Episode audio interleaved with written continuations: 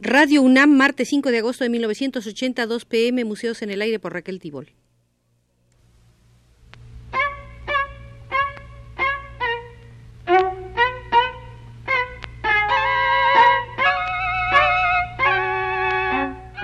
Museos en el Aire.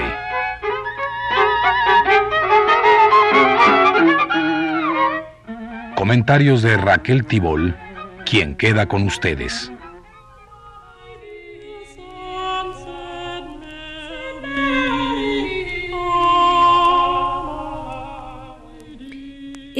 Agosto se cumplen los 100 años del nacimiento de Apollinaire, de Guillaume Apollinaire de Kostrovitsky, nieto de un general polaco que vio la primera luz en Roma. Estarán ustedes de acuerdo en que nos sumemos a homenajes y recuentos penetrando en la sala Apollinaire del Museo de la Crítica de Arte. Lo primero que encontramos es una apretada ficha biográfica de esta vida que solo se prolongó 38 años y tres meses. Apollinaire hizo sus estudios en el Colegio Católico de San Carlos de Mónaco, donde se relacionó con René Dupuy, conocido más tarde con el seudónimo de René Dalis. Continuó sus estudios en el Colegio Stanislas de Cannes y luego en el Liceo de Niza, donde sigue cursos de retórica. Hizo la traducción de Fiametta de Boccaccio. En 1901, Apollinaire viajó a Alemania como preceptor. En la Revue Blanche aparecen algunos cuentos firmados con su nombre y redacta los poemas de alcohol. A los 23 años se instala en París y publica poemas en la revista La Plume. En noviembre de 1903 aparece el primer número de Festin d'Aesop, fundada por él, de la que solo se editarán nueve números. En 1904 publica en Festin d'Aesop L'Enchanteur Pourrissant, Conoce a Picasso y a Max Jacob. Tiene 25 años cuando dirige la revista Lettre Moderne, financiada por Henri Delormel. En 1908 conoce a Marie Laurencin. El contacto con los nuevos pintores lleva a Apollinaire a la crítica de arte.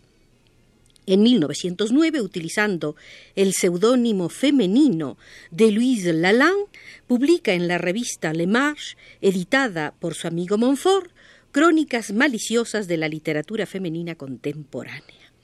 Tiene 30 años cuando se encarga de la crónica artística del Intransigeant y colabora en el periódico Paris Journal.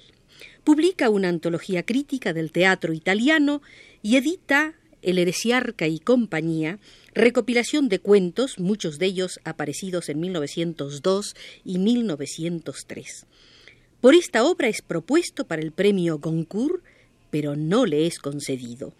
En 1911, el editor de Planche publica en tirada de lujo una serie de grabados en madera de Dufy con el tema de El bestiario, acompañados de breves poemas de Apollinaire. En el Mercure de France se crea una nueva sección para él, la vida anecdótica, que Apollinaire conservará hasta su muerte. El Matin y Paris Journal publican varios cuentos que luego serán incorporados al libro Poète assassiné. De esta época data el famoso afer de los robos de estatuillas del Louvre, en el que Apollinaire se ve envuelto a raíz de sus relaciones con un aventurero belga, al que me referí, ustedes lo recordarán en programa anterior.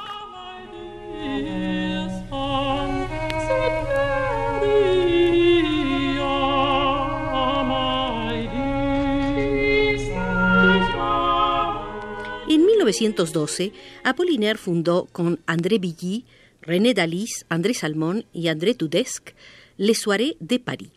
Publica en la revista Partenon el primer capítulo de su novela L'Arc-en-Ciel. Realiza en ese año de 1912 un viaje a Inglaterra en compañía de Picabia. En 1913 dicta en Berlín una conferencia que debía servir de base a su libro Los pintores cubistas, Meditaciones Estéticas. En junio de 1913 se une al movimiento futurista de Marinetti y escribe un manifiesto, La antitraición futurista, editado más tarde en Milán. En 1914 publica en Soirée de París algunos ideogramas líricos, pequeños poemas que más tarde denominará caligramas. Estalla la guerra. Apollinaire debe alistarse. En 1915, en las trincheras del frente, escribe Cas d'Armont, Calligram y un conjunto de poemas que habrían de conocerse 37 años más tarde en la publicación de Tendre comme les souvenirs. En marzo de 1916, un casco de obús lo hiere en la sien derecha. Evacuado del frente, prosigue una convalecencia precaria. En 1917 es censurado por las autoridades militares. Colabora en las revistas más audaces, SIC de Pierre Biro, 391 de Picabia y Nord-Sud de Reverdy. Representa en el Conservatorio Mobel el drama surrealista Le Mamel de Tiresias. En noviembre de 1917 pronuncia una conferencia sobre el arte táctil en la Galería de Paul Guillaume. En 1918, una congestión pulmonar lo hace volver al hospital. En mayo de ese año se casa con Jacqueline Kolb, la bella rusa del último poema de caligramas. Los payasos de Elvira o los caprichos de Belón y un libreto de ópera para Diaghilev, trabajos que debe interrumpir debido a la enfermedad que lo aqueja. Apollinaire muere el 9 de noviembre de 1918.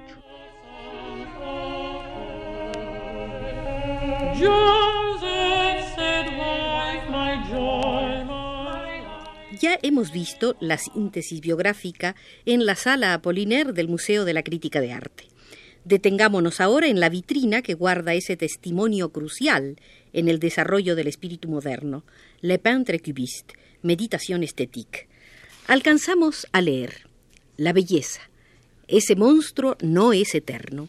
Sabemos que nuestro impulso no ha tenido comienzo ni cesará jamás, pero concebimos ante todo la creación y el fin del mundo. Sin embargo, demasiados pintores adoran todavía las plantas, las piedras, el mar o los hombres. Dejamos a los obreros dominar al universo y los jardineros respetan menos la naturaleza que los artistas. De este lado de la eternidad danzan las formas mortales del amor y el nombre de la naturaleza resume su maldita disciplina. Los pintores virtuosos de esta época occidental prefieren su pureza en desmedro de las fuerzas naturales. La pintura se purifica en Occidente mediante esa lógica ideal que los pintores antiguos han transmitido a los nuevos como si les infundieran la vida.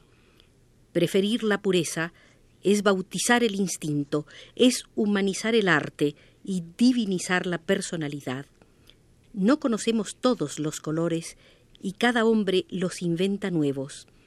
Espectadores libres, no dejaremos de lado nuestra vida a causa de nuestra curiosidad.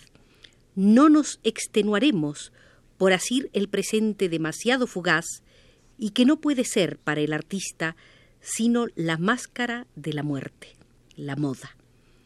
Los artistas son hombres que quieren llegar a ser inhumanos, buscan penosamente las huellas de la inhumanidad, huellas que no se encuentran en parte alguna de la naturaleza. Ellas son la verdad y fuera de ellas no conocemos ninguna realidad. Pero nunca se descubrirá la realidad de una vez por todas. La verdad será siempre nueva. La verosimilitud no tiene ya ninguna importancia, pues el artista lo sacrifica todo a las verdades, a las necesidades de una naturaleza superior que él da por supuesta sin descubrirla. El arte moderno rechaza generalmente la mayor parte de los medios de agradar utilizados por los grandes artistas del pasado. Nos encaminamos hacia un arte enteramente nuevo, los pintores nuevos procurarán a sus admiradores sensaciones artísticas que se deberán únicamente a la armonía de las luces sin igual. La mayoría de los pintores nuevos hacen matemáticas sin saberlo o sin saberlas, pero no han abandonado todavía la naturaleza, a la que interrogan pacientemente a fin de que ella les enseñe el camino de la vida. Un Picasso estudia un objeto como un cirujano diseca un cadáver. Se ha reprochado vivamente a los pintores nuevos sus preocupaciones geométricas. Sin embargo, las figuras geométricas son lo esencial del dibujo. La geometría, ciencia que tiene por objeto el espacio, su medida y sus relaciones, ha sido en todas las épocas la regla esencial de la pintura. Los pintores nuevos, así como sus antecesores, no se han propuesto ser geómetras. Los pintores han sido llevados con naturalidad y, por así decirlo, por intuición, a preocuparse por las nuevas medidas posibles del espacio que en lenguaje de los talleres modernos se designan en conjunto y brevemente con el nombre de cuarta dimensión.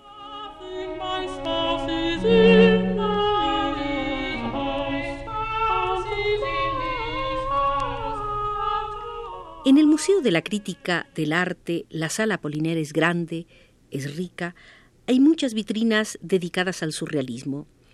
A ustedes quizás les interesen sobremanera, pero a mí se me han pegado los pies frente a la que contiene esa participación militante junto a lo nuevo que surgía en medio de la Primera Guerra Mundial, que es su no muy voluminoso escrito sobre los pintores cubistas. No es para menos, oigan ustedes. El arte griego tenía de la belleza una concepción puramente humana. Consideraba al hombre como medida de la perfección. El arte de los pintores nuevos adopta el universo infinito como ideal y es a este ideal al que se debe una nueva medida de la perfección que permite al pintor dar al objeto proporciones conformes al grado de plasticidad al cual desea conducirlo.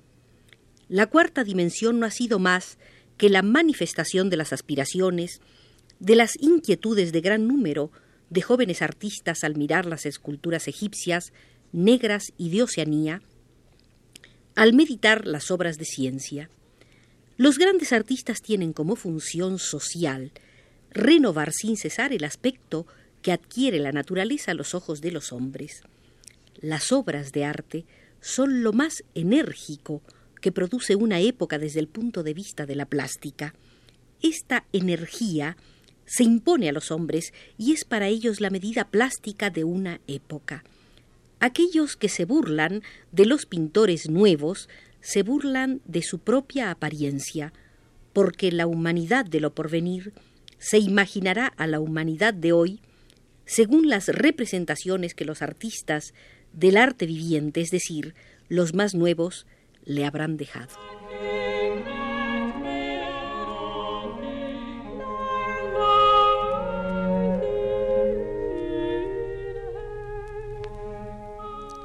Aquí seguimos frente a la vitrina de los pintores cubistas de Apollinaire. Está el original y varias ediciones en diversos idiomas. Muy cerca está el retrato cubista de Apollinaire pintado por Jean Metzinger en 1910 y expuesto en el Salón de los Independientes. Por aquí y por allá, obras de Matisse, Picasso, Georges Braque, Robert Delaunay, Marie Laurencin, Albert Gleises, Fernand Léger y hasta Marcel Duchamp. El ambiente está tan adecuadamente dispuesto que nos parece oír la voz de Apollinaire. Lo que diferencia al cubismo de la pintura antigua es que no se trata de un arte de imitación, sino de un arte de concepción que tiende a elevarse hasta la creación. Al representar la realidad concebida o la realidad creada, el pintor puede hacer aparecer tres dimensiones, puede de alguna manera cubicar. No podría hacerlo si ofreciera simplemente la realidad vista, a menos de simularla con el escorzo o con la perspectiva lo que deformaría la cualidad de la forma concebida o creada. El aspecto geométrico, que ha chocado tan vivamente a quienes vieron los primeros cuadros científicos, procedía del hecho de que la realidad esencial se ofrecía en ellos con una gran pureza y de que el accidente visual y anecdótico había sido eliminado. Y saliéndole al paso a muchas discusiones, Apollinaire afirmaba de manera rotunda Yo no temo al arte, y no tengo ningún prejuicio respecto a la materia de los pintores. Los mosaicistas pintan con mármoles o maderas de colores. Se ha mencionado a un pintor italiano que pintaba con materias fecales. Durante la Revolución Francesa alguien pintó con sangre. Se puede pintar con lo que se quiera, con pipas, con estampillas de correo, con tarjetas postales o naipes, con candelabros, con trozos de hule, con cuellos duros, con papel de color, con periódicos. A mí, decía Apollinaire, me basta con ver el trabajo. Es necesario que el trabajo se vea, y es por la cantidad de trabajo realizado por el artista como se mide el valor de una obra de arte. Pintura, un arte sorprendente cuya luz no tiene límites.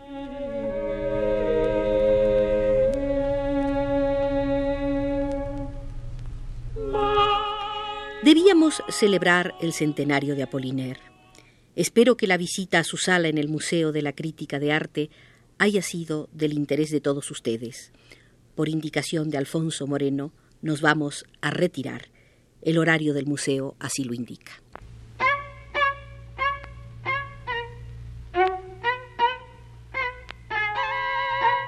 Museos en el aire.